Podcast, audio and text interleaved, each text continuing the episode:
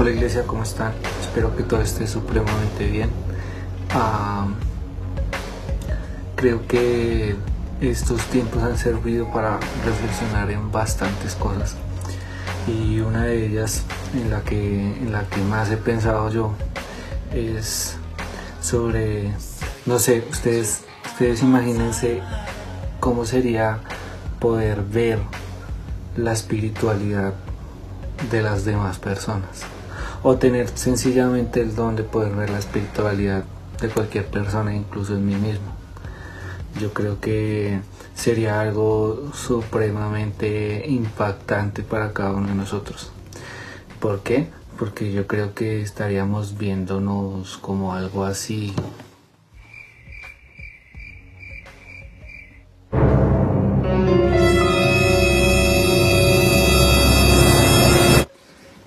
Imagínense la cantidad de choques que hubiera por esta sencilla razón, ¿sí? Y es que cuando uno habla de poder ver esas cosas, lo primero que piensa es en ver a los demás, ¿no? En, ver qué encuentran las demás personas, cómo está la espiritualidad de las demás personas, pero nunca nos hemos puesto a pensar cómo es, si realmente yo soy el que primero tiene que quitarse muchísimas máscaras de de mi vida y por eso quiero hablarles acerca de algo súper importante en la vida de los cristianos y que estamos en tiempos de poder reflexionar en ese tipo de cosas.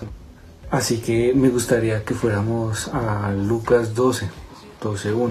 Lucas 12.1 dice lo siguiente. Mientras tanto, las multitudes crecieron hasta que miles de personas se arremolinaban y se atropellaban unas a otras. Jesús primero se dirigió a sus discípulos y les advirtió, tengan cuidado con la levadura de los fariseos, es decir, su hipocresía. Bueno, ahora digamos que Jesús está mencionando a los fariseos como personas hipócritas. ¿Y saben qué significa una persona hipócrita? Eh, significa un actor dramático, una persona que usa una máscara para esconder su verdadero rostro y representar o actuar un papel determinado.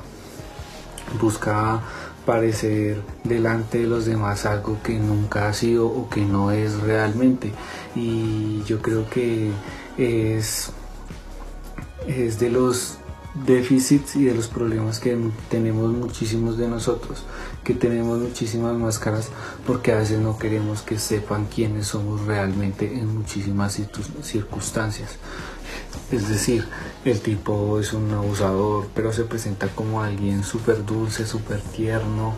El tipo es un mentiroso, pero se presenta como alguien que defiende la verdad en lo absoluto el tipo realmente no está orando, no está estudiando la palabra, ni está aplicando lo que en ella dice, pues si no la estudia, pues es como difícil aplicarla. Y por lo pero se presenta pues como el maestro y el más áspero de todos los ásperos, ¿sí? Y todos estos son ejemplos de hipócritas. Así que, eh, ¿cuál es el problema de esto? Se preguntarán ustedes y me pregunto yo.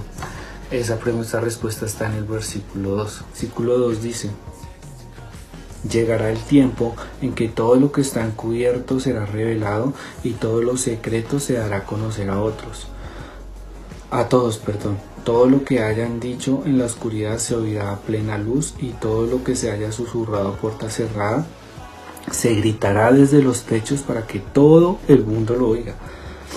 Así que eh, Jesús está hablando de encubrir cosas y los fariseos en ese tiempo parecían que fueran como pinturitas, ¿no? Y por dentro, déjenme decirles que era algo totalmente diferente.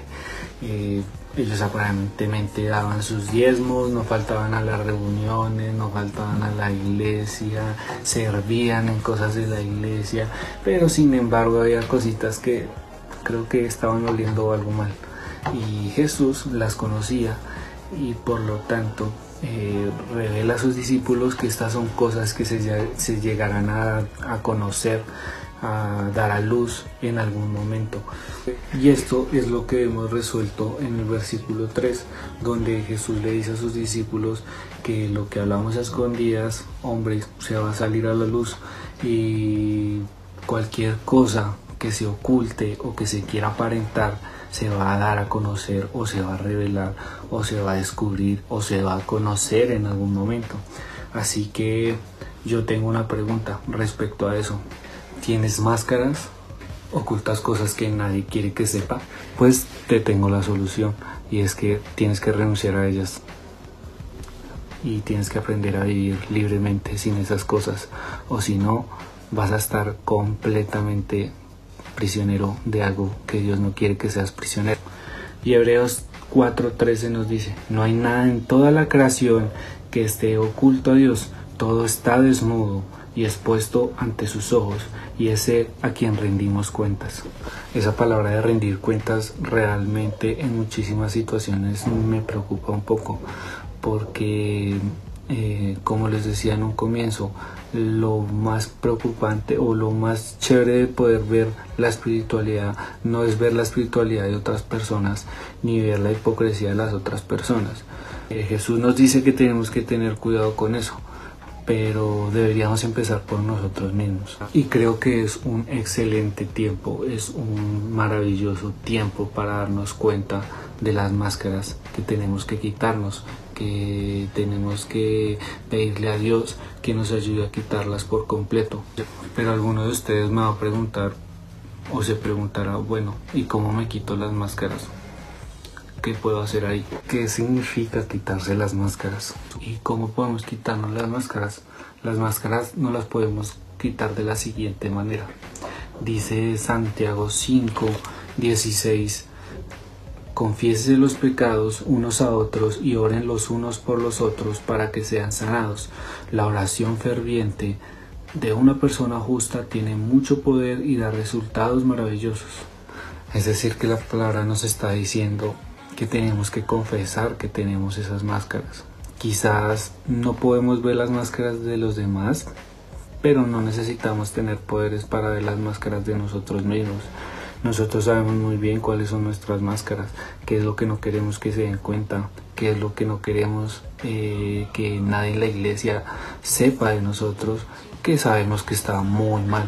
Así que la respuesta es confiéselos, confiese los pecados. Mire, nosotros no somos quienes para juzgar a los demás, pero es mucho más saludable para nuestra iglesia saber realmente cuáles son los problemas de los demás y saber cuáles son las falencias de los demás y los errores de los demás, con qué fin, no precisamente para juzgarlos o criticarlos o cuestionarlos, sino precisamente lo que dice Santiago, confiésese y oren unos por otros, o sea que y que la oración del justo es muy poderosa, o sea que Imagínense si nosotros confesamos realmente quiénes somos y decimos realmente nuestras falencias y nuestros problemas y nuestras debilidades, tenemos la dicha no solo de que nosotros podemos orar por eso, sino que muchas más otras personas pueden orar por ese mismo problema y Dios es grande y justo y por eso dice eh, más adelante que Elías era tan humano como cualquiera de nosotros, sin embargo cuando oró con fervor, para que no cayera lluvia, no llovió durante tres años y medio. ¿sí? Ese es el poder de la oración de alguien que tiene fe en el Dios al que sigue. Así que imagínese, no solo una persona, sino dos, tres o hasta cuatro personas o hasta cinco, no sé, orando por ese problema, por esa debilidad, por, por esa cosa por la que usted pueda estar pasando o yo pueda estar pasando y nosotros eh, pudiendo tener esa gran ventaja que nos da Dios, obtenemos por ponernos máscaras y aparentar cosas que en lo absolutamente son ciertas. Yo los invito a que tengan cuidado con este tema de aparentar algo que no somos y que este es un tiempo perfecto y maravilloso en el que podemos autoanalizarnos nosotros mismos y darnos cuenta de que la vida es muchísimo más tranquila sin máscaras. Imagínese tener que estar caminando siempre con algo así. Uno puede respirar bien, uno no puede ver bien. Además, eso está feo. Somos más bonitos y nos mostramos como somos. No tenga temor de que lo juzguen tenga temor más bien del que verdaderamente lo conoce y si lo puede juzgar. Nosotros no somos quien para juzgar a las personas, pero sí estamos para orar por los problemas de las personas y para ayudar por los problemas que tienen las personas. Y creo que estamos en un tiempo maravilloso para poder hacer esas cosas. Para primero autoanalizarnos y saber cuáles son las máscaras que debemos quitar. Segundo, orarle a Dios y pedirle a Dios por esas máscaras que tenemos y que nos ayude realmente a ser libres de ese tipo de máscaras. Tercero, sé que quizás usted no confíe en todas las personas de la iglesia o no tenga empatía o no tenga la confianza o, o como usted le quiera llamar, pero sé que existen personas que pueden ayudarle a orar por esas máscaras que usted tiene y que desea que se quite. Y cuarto, recuerde que no hay nada más poderoso que la oración de una persona que tiene una fe certera y poderosa sobre Dios, hacia Dios y de lo que puede hacer Dios por cada uno de nosotros. Así que hermano, los invito a que tengan cuidado, tengan cuidado con que seamos unos fariseos más. Recordemos que todas las cosas salen a la luz.